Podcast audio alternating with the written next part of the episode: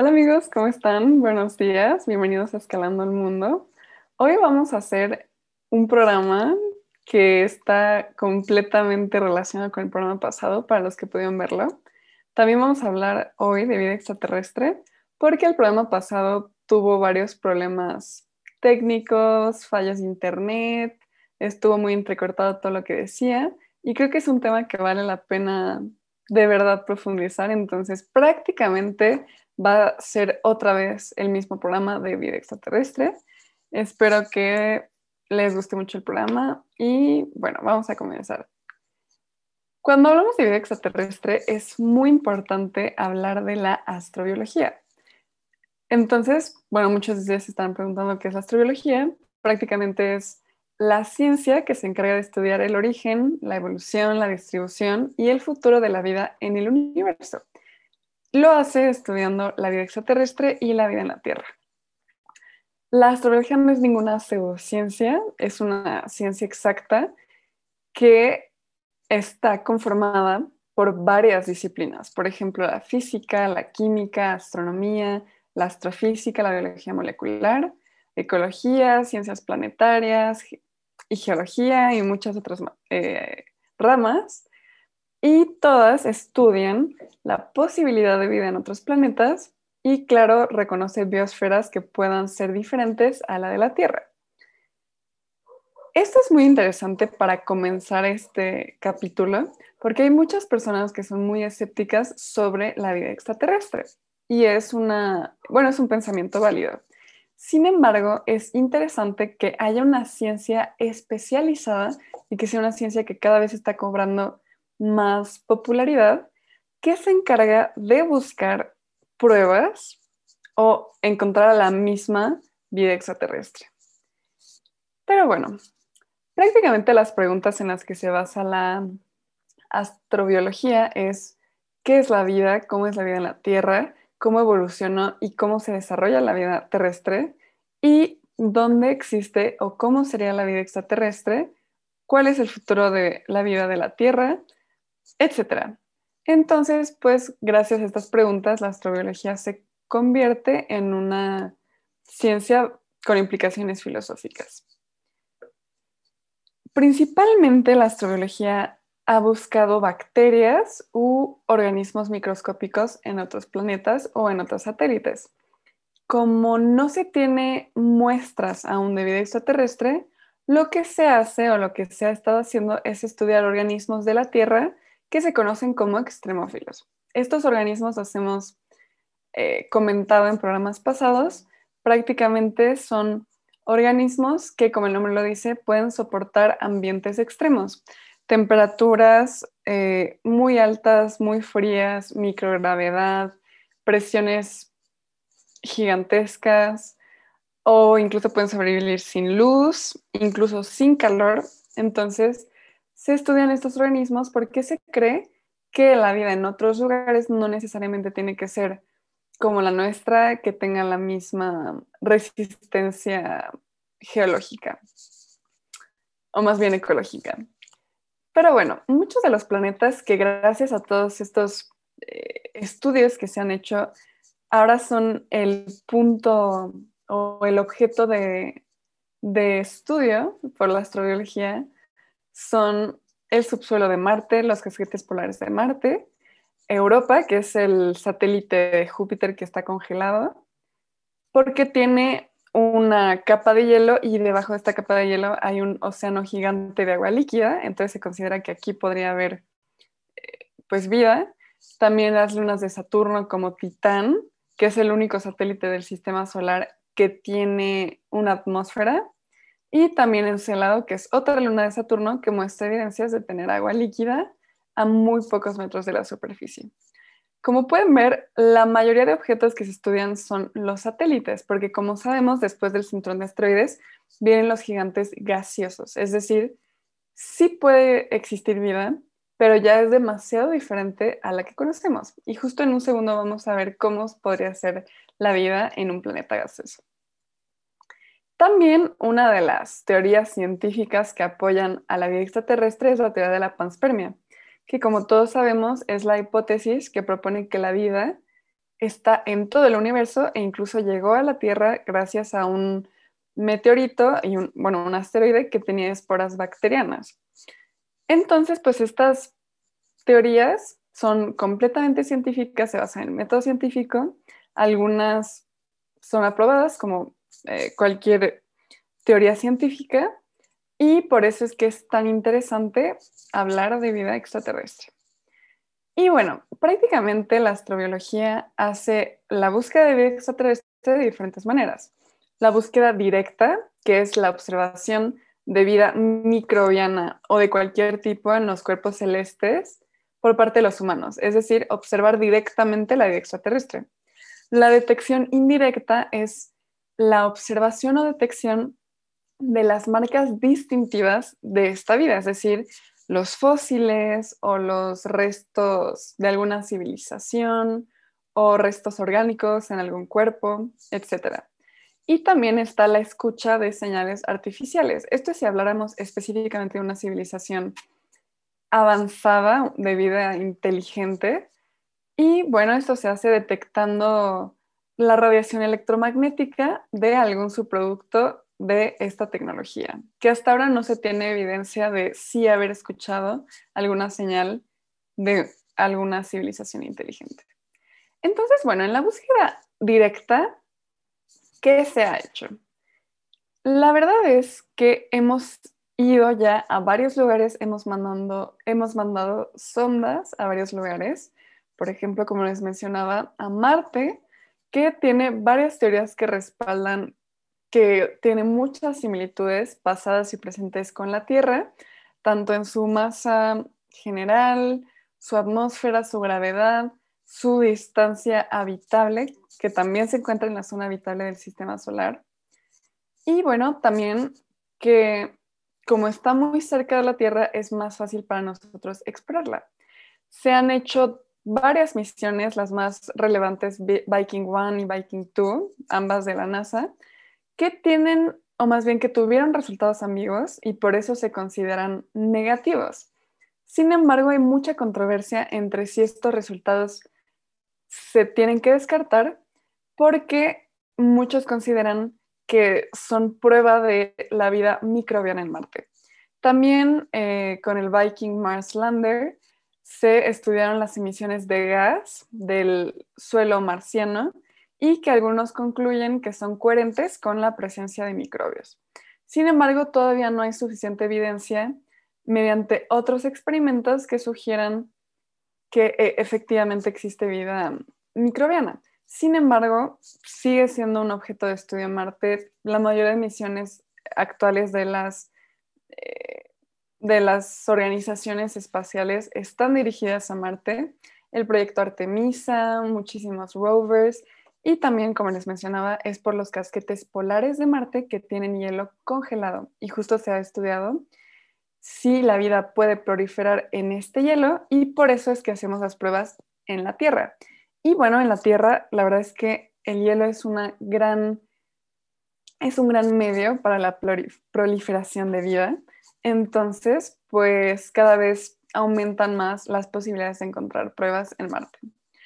También se han estudiado muchísimos meteoritos que provienen de Marte y que han caído en la Tierra.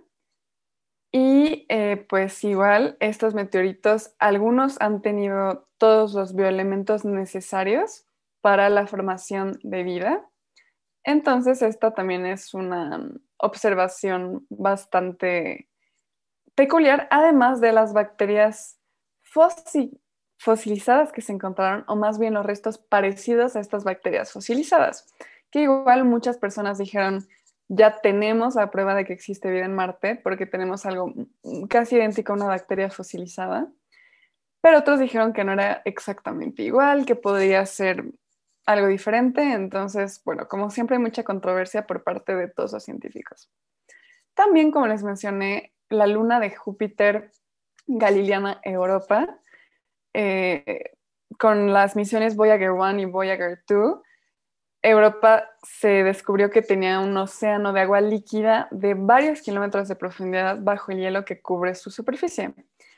Y bueno, se ha comprobado que las fuerzas de marea y resonancia orbital provocan un calentamiento en Júpiter, o más bien en Europa, gracias a Júpiter, se ha originado el vulcanismo en Europa. Entonces se cree que en Europa está la actividad perfecta para la proliferación de vida, porque hay agua líquida protegida por una capa de hielo y está recibiendo el calor de una fuente termal y eh, de radiación que son eh, pues los volcanes.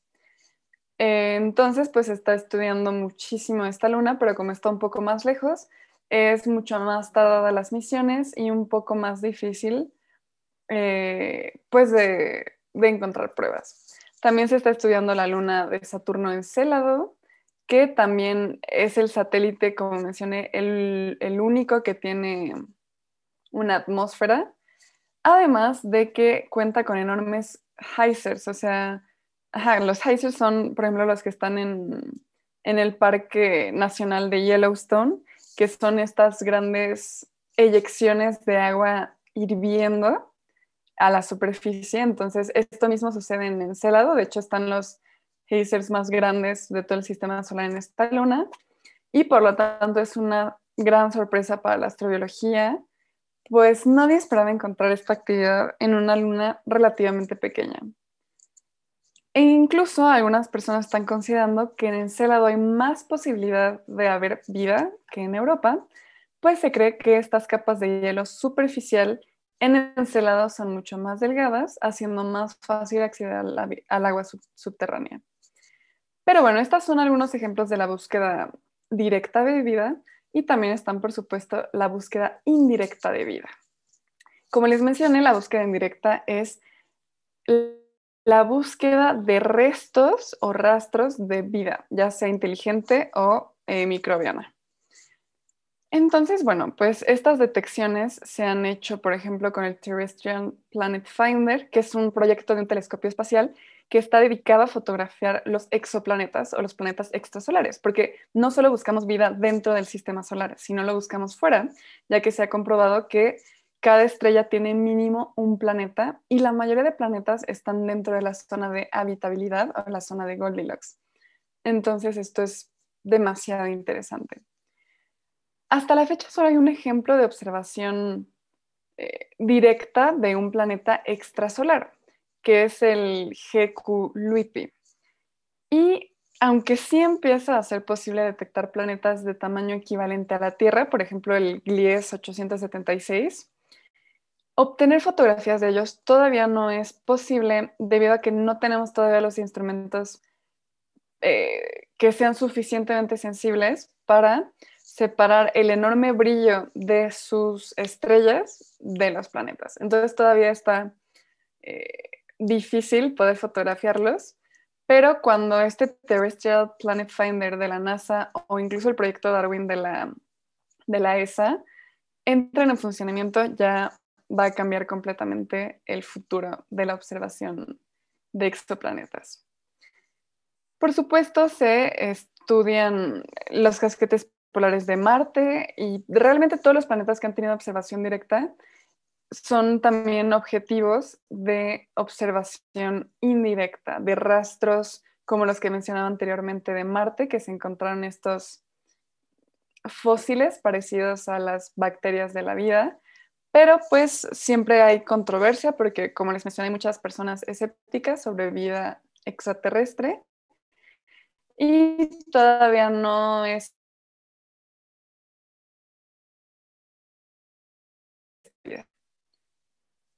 Y eh, pues bueno, en esta escucha de señales artificiales, realmente es el proyecto SETI, que significa Search for Extraterrestrial Intelligence, que analiza los datos recogidos por los grandes radiotelescopios y los analiza buscando pautas artificiales utilizando unos superordenadores.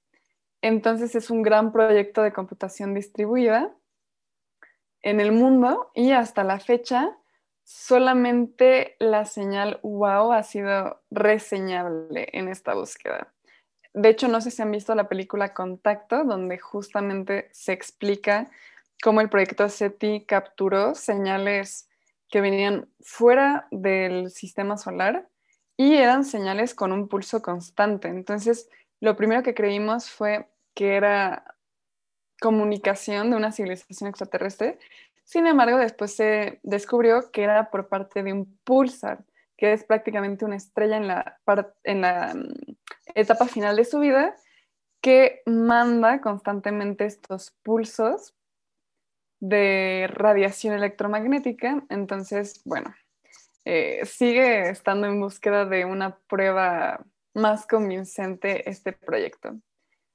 Y también es importante mencionar que se han enviado mensajes por parte de los humanos a el espacio exterior.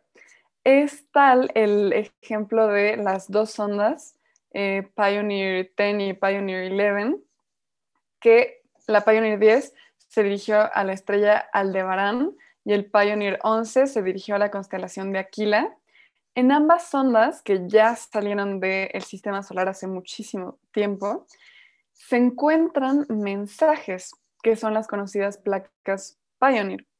Estos mensajes fueron diseñados por eh, Carl Sagan y por eh, uno de sus mayores eh, como amigos, y en ambos se, se puso una placa donde se muestra la anatomía del ser humano, donde se muestra nuestra ubicación, un poco de nuestra arte, porque también se mandaron estos discos con música, se incluyó Beethoven, algunas canciones de los 60 porque estas ondas se enviaron en los 70 Y eh, pues bueno, es muy interesante ya que para poder mandar estos mensajes se tuvo que buscar hacer un lenguaje completamente diferente, que fuera completamente pictórico y que cualquier civilización inteligente pudiera comprender.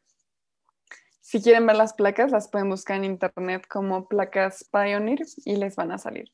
Antes de continuar hablando sobre las especulaciones de la vida extraterrestre, que es lo más importante de este programa, vamos a comenzar escuchando el top 3 del el día de hoy. Hoy el top 3 va a ser temático de vida extraterrestre, o al menos eso intenté que fuera. Entonces, bueno, vamos a empezar escuchando la canción Alien Days de la banda MGMT. Bueno, pues espero que les haya gustado esa canción de Alien Days de la banda MGMT.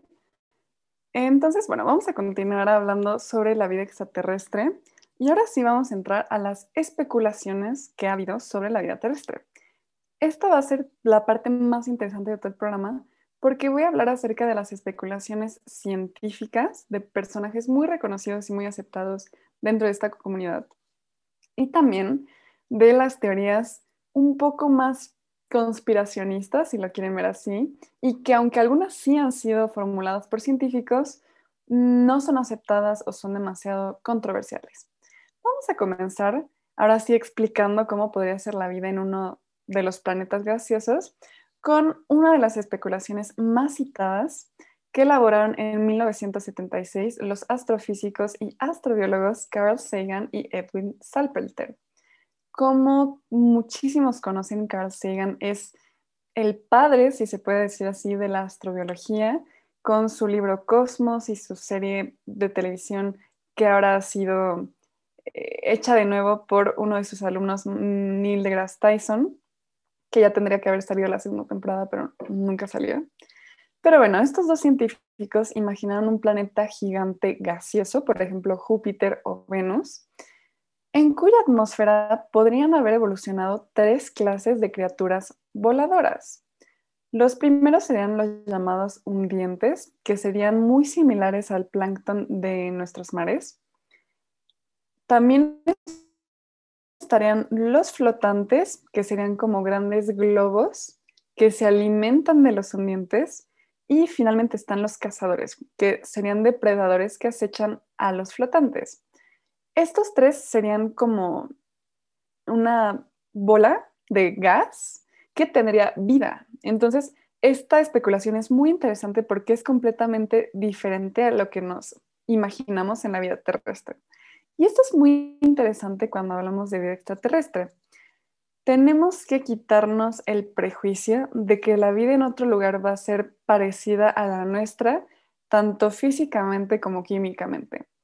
Siempre buscamos que sea vida basada en los bioelementos, que son los chomps, Y también creemos que va a ser vida que tenga dos ojos, una nariz, un sistema respiratorio, un sistema digestivo, que va o a caminar o a volar o a nadar.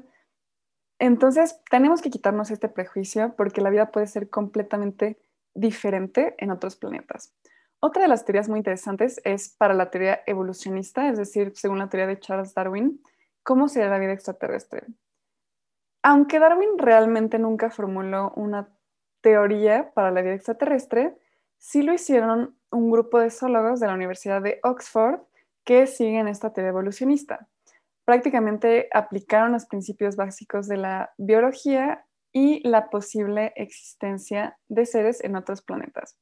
Y estos investigadores, que estuvieron dirigidos por el biólogo evolutivo Stuart West, se basaron en la regla fundamental que rige la vida en la Tierra, es decir, la teoría de la evolución.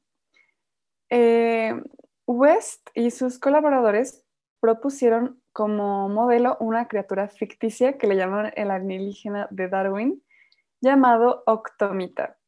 Ellos dijeron que sería un organismo formado por un cuerpo central rodeado por varios brazos, y cada brazo sería el resultado de la evolución de seres individuales.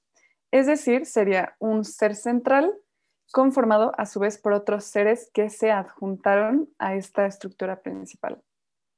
Cada brazo estaría formado por partes similares a nuestras células, las cuales a su vez eh, contienen moléculas capaces de replicarse como nuestro ADN. Estas, estas entidades se asocian en una división de trabajo con varias partes especializadas cada una en diferentes tareas. De esta manera, cada parte es mutuamente dependiente. Esta idea para nosotros también es un poco extraña, imaginarnos un ente formado por otros más pequeños y eh, entramos a lo mismo que con la teoría pasada. Científicamente, la posibilidad de vida en otros planetas es muy alta, pero esta vida sería completamente diferente o muy diferente a la vida terrestre. Pero bueno, estas son algunos de, las, de los ejemplos de, de, vida extraterrestre o de especulaciones sobre esta vida para científicos. Es decir, estas teorías están perfectamente formuladas e incluso aceptadas por toda la comunidad científica, aunque por supuesto son más que teorías ejemplos para demostrar cómo se vería la, la vida en otros lugares. Sin embargo, ahora vamos a ver algunos ejemplos de personas que aseguran no solo que esta vida es posible, sino que ya existe y que lo han comprobado. Tal es el caso del el gran conocido ministro de Defensa Canadá, Paul Hellyer. Bueno, Paul Hellyer o Hellyer, porque está diferente su nombre en, en las fuentes bibliográficas, fue ministro de la Defensa de Canadá a mediados de los 60, justo en medio de la Guerra Fría. Y en el año 2014 sorprendió a todo el mundo al declarar en una conferencia de las Naciones Unidas sobre la existencia de los extraterrestres. Mm, y no solo asegura ser testigo o haber sido testigo presencial, sino también haber sido testigo de la ayuda y las oportunidades que estas especies nos brindan y que nos brindarían todavía más de no ser por nuestro comportamiento bélico o proguerras. Este es un caso muy interesante porque es una persona muy admirada, es una persona importante, el ministro de Defensa de Canadá, y el que haya hecho estas aseveraciones en una conferencia en una reunión de las Naciones Unidas es muy interesante y nos hace pensar demasiado. Este exministro no solo cree que otras formas de vida nos están observando, sino que asegura que hay cuatro especies diferentes que viven entre nosotros. Es decir, aquí abre la posibilidad de que la vida extraterrestre tal vez ya no sea extraterrestre, es decir, está entre nosotros se puede ver como nosotros, se puede comportar como nosotros, pero está camuflada en nuestra sociedad. Y puede ser también con fines de observación y de brindarnos ayuda que no podemos comprender. Ahora voy a citar palabras textuales de Paul Heliard y él dice que todo el cosmos es una unidad y también todo lo que hacemos. Y esto no solo nos afecta a nosotros mismos, sino a otras personas en el universo o a otros seres. Estos seres tienen mucho temor de que seamos tan estúpidos como para empezar a usar otra vez armas atómicas. Esto sería malo para nosotros y también sería malo para ellos.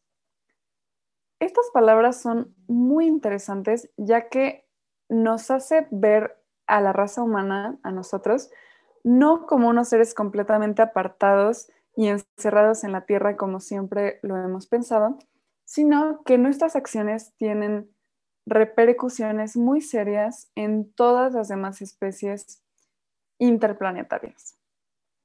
Y bueno, de acuerdo a Heiler, estas especies extraterrestres que pasaron de ser 2 a 12 en muy poco tiempo, o más bien pasaron a ser de 2 a 12 las que conocemos nosotros, están entre las 80 especies que se conocen en el cosmos. Por desgracia, los seres humanos no tenemos que pensar, solamente en nosotros mismos y bueno, algunos de estos alienígenas pueden tener también sentimientos no tan amistosos porque pues tienen diferentes agendas, como él lo llama. Heller menciona que los humanos tendríamos que tener la misma agenda, es decir, que tendríamos que tener los mismos objetivos que estas especies, que realmente es la de eh, proteger a la vida, sobre todo porque los humanos tenemos la responsabilidad de toda la vida animal y toda la flora que existe en nuestro, en nuestro planeta, de la cual nosotros estamos ocasionando pues un, un deterioro. Pero bueno, esta teoría sin duda alguna es muy interesante. Para algunas personas no es una teoría, porque imagínense la seguridad de este hombre al decir información así en las Naciones Unidas. Incluso si tienen más eh, curiosidad, se pueden meter a YouTube, buscar ministro de Defensa de Canadá y les va a salir el video de él hablando sobre todo esto que les dije, de las especies extraterrestres que viven entre nosotros, que hay muchas especies conocidas y que esta información no se comparte a las personas, pero que está siendo resguardada por los gobiernos o por organizaciones eh, pues que tienen control mundial. Otra de las personas que también es muy conocida y que tiene muchísima información en internet si ustedes quieren buscarlo, o incluso tiene un documental en Netflix que está muy interesante, es Bob Lazar o Bob Lazar. Y bueno, prácticamente Bob Lazar es un empresario, un conferencista, un escritor, un ufólogo y un teórico de conspiración estadounidense que ha sido reconocido porque asegura haber trabajado desde el 88 hasta el 89 como físico en una zona militar llamada Sector 4 que está cerca de Groom Lake, en Nevada. Según Lazar, las instalaciones de este sector se utilizan como una localización militar remota y secreta para el estudio de la ingeniería inversa sobre naves extraterrestres. ¿Qué es la ingeniería inversa? Prácticamente es el análisis de una máquina o de un objeto que ya está construido y se analiza a, través de la deconstrucción de este objeto para poder comprender su funcionamiento. A esto se le conoce como ingeniería inversa. Entonces, bueno, Lázaro asegura que él estudió nueve platillos voladores diferentes durante su estancia allí. Eh, según él, él estuvo trabajando un año en esta eh, en este sector. Entonces, imagínense, si en un año él dice que hubo nueve platillos voladores, ¿cuántos habrá hasta ahora? Él afirma que fue introducido para trabajar en este lugar por Edward Teller, que es un eh, como general de muy alto rango en Estados Unidos, y que sus tareas consistían en investigaciones científicas del sistema de propulsión, de propulsión de estos nueve platillos voladores. Es decir, según él, uno de los proyectos eh, más grandes de este sector era comprender el funcionamiento de propulsión de estos platillos voladores para después utilizarse en eh, los mismos objetos terrestres o humanos, si lo quieren ver así. Y desde las primeras observaciones de él, pensó que estos platillos voladores eran aviones secretos de, las organizaciones humanas, porque también hay esta teoría de que los platillos voladores no necesariamente tienen que ser extraterrestres, sino que también pueden ser humanos. Entonces, esto fue lo que él pensó. Pero gradualmente y por múltiples documentos que él leyó detenidamente y que le habían mostrado en este sector, él llegó a la conclusión de que estos platillos eran de origen extraterrestre.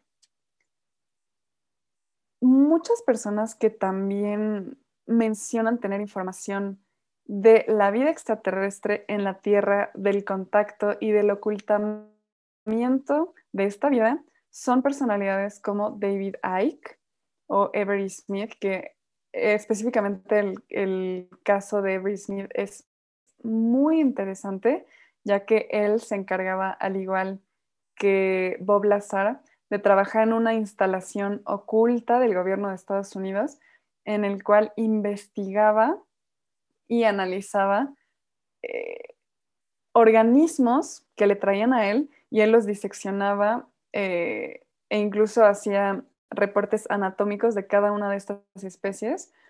Y él menciona que hay mucha variedad de vida completamente diferente a la terrestre que ni siquiera nos podemos imaginar, con funciones biológicas y habilidades muy diferentes y por supuesto una estructura anatómica. Entonces, bueno, tanto David Icke como Bob Lazar como Avery Smith pueden encontrar muchísima información en Internet, videos en YouTube, así que los invito a que los investiguen. Y claro, también está Stephen eh, Greer y Philip Corso. Y como les mencioné, todos ellos aseguran que el gobierno, no nada más de Estados Unidos, sino de muchos eh, países, ocultan información sobre la vida extraterrestre. Y bueno, aquí viene una de las preguntas más, más populares. ¿Por qué el gobierno nos estaría ocultando esta información? Y claro, también hay una posibilidad enorme de respuestas. La más aceptada podría ser que por el hecho de aceptar que hay vida extraterrestre, tendrían que aceptar muchas cosas anteriores a esta vida o muchos secretos que tiene el gobierno de igual relacionados con este ocultamiento que realmente no, no sería lógico o no sería conveniente para ellos de aceptar. Pero bueno, en un segundo seguiremos hablando más sobre estas teorías de conspiración, no sin antes escuchar nuestra segunda, nuestra segunda canción del top 3 del día de hoy, que como les digo, intenté que fuera temática, aunque ya me hicieron recomendaciones de otras eh, piezas y canciones que también podrían quedar. Ahora vamos a escuchar Across the Stars, que es el love theme de Star Wars, eh, y es una composición de John Williams, así que la vamos a escuchar. Prácticamente una conspiración es el ocultamiento de algo. Y por supuesto sabemos efectivamente que tenemos el ocultamiento de muchísimas cosas. No necesariamente sobre este tema, sino eh, aspectos gubernamentales que años después salen a la luz y que sabemos que sí han sido ocultados. Pero bueno, en este caso, una teoría de conspiración del ocultamiento extraterrestre es cualquiera de las numerosas teorías, y de verdad son numerosas teorías de conspiración que argumentan que la verdadera evidencia de los objetos voladores no identificados y también de visitantes extraterrestres o de pruebas de esta vida extraterrestre está siendo reprimida por diversos gobiernos de todo el mundo. Y no necesariamente gobiernos, sino asociaciones que controlan a estos gobiernos.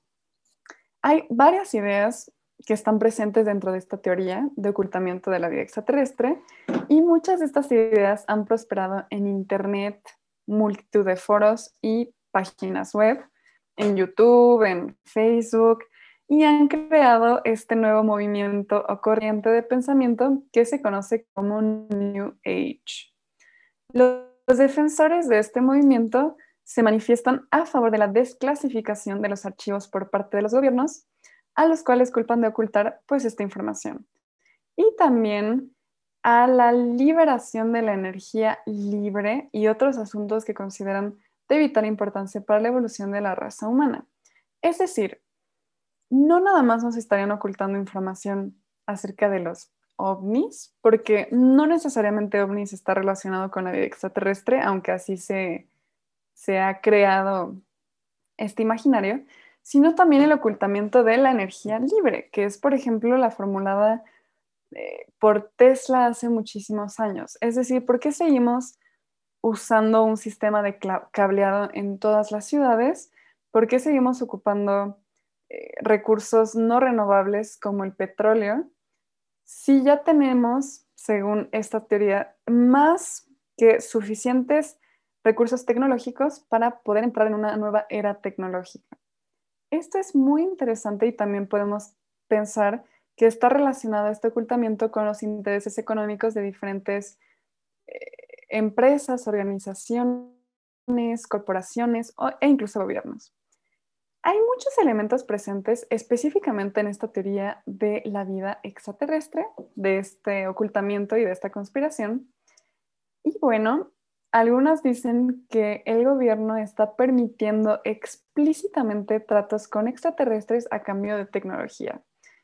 Es decir, mucha de nuestra tecnología, es decir, los teléfonos celulares, las computadoras, eh, la energía de los automóviles eléctrica o los paneles solares, puede no haber sido creación de los humanos, según esta teoría.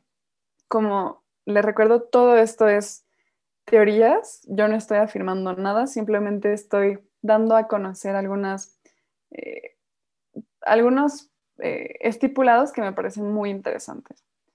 Pero bueno, puede ser que la tecnología necesaria para un iPhone 11 haya sido descubierta en 1920 y apenas está liberando a la sociedad, a los ciudadanos comunes. También puede ser que haya manipulación por parte de los medios de comunicación. Como sabemos, hay muchísimas teorías aceptadas del efecto de los medios de comunicación sobre los ciudadanos, de cómo se ocultan esta información. Y estas teorías no son de conspiración, ni mucho menos pseudocientíficas. Pueden citar, por ejemplo, a Noam Chomsky con sus 10 u 11 pasos, me parece, de la manipulación de los medios sobre las personas.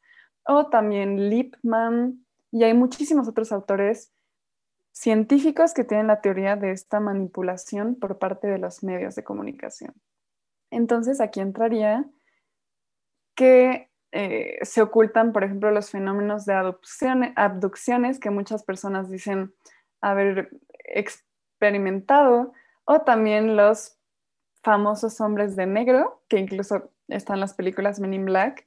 Prácticamente estas personas se encargan, al igual que en la película, de proteger varias especies extraterrestres que viven en nuestro planeta e incluso protegernos a nosotros, es decir, regular estas, estos comportamientos o estas relaciones entre especies. También eh, hay una desacreditación y también el ocultamiento de pruebas, por ejemplo, del incidente ovni de Roswell o también del Majestic 12 o incluso la cara de Marte, que específicamente en este ejemplo yo no, no creo tanto, que es eh, la famosa Sidonia. Pero bueno, la verdad es que me parece muy interesante eh, estos posibles ocultamientos y también la ridiculización de estas pruebas. Por ejemplo, supongamos que los hombres de negro sí existen.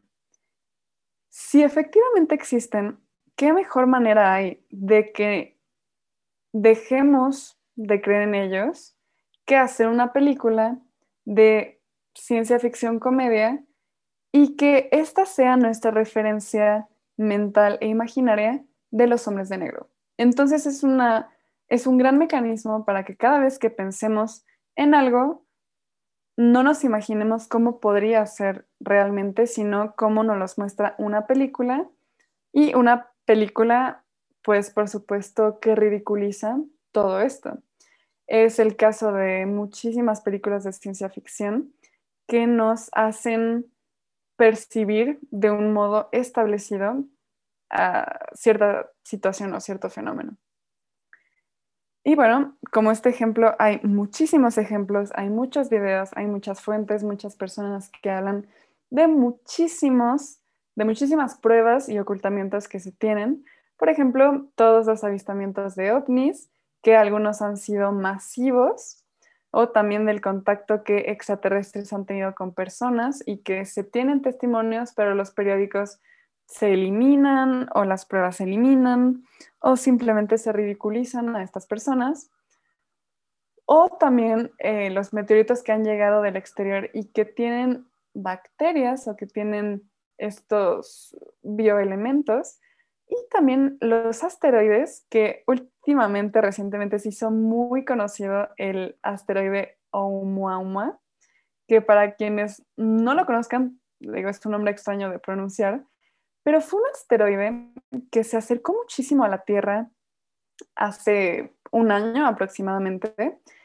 El primer objeto interestelar que llegó a nuestro sistema solar, que pasó realmente cercano a la Tierra, que pudimos observar, que tenemos fotografías, videos de este asteroide, que fue descubierto en una órbita altamente hiperbólica en 2017 gracias al telescopio Pan-STARRS y este objeto se acercó a menos de una unidad astronómica de la Tierra, es decir, pasó de verdad muy cerca de la Tierra.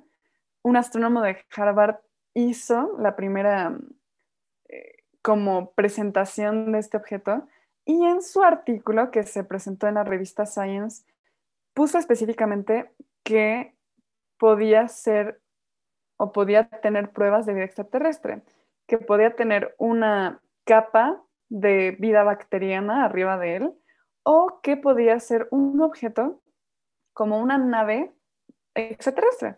Porque si ustedes lo buscan, tiene una forma muy peculiar, bastante antinatural. Y además, lo más sorprendente es que al acercarse a la Tierra en esta órbita hiperbólica, de repente hizo un cambio completamente drástico en su trayectoria.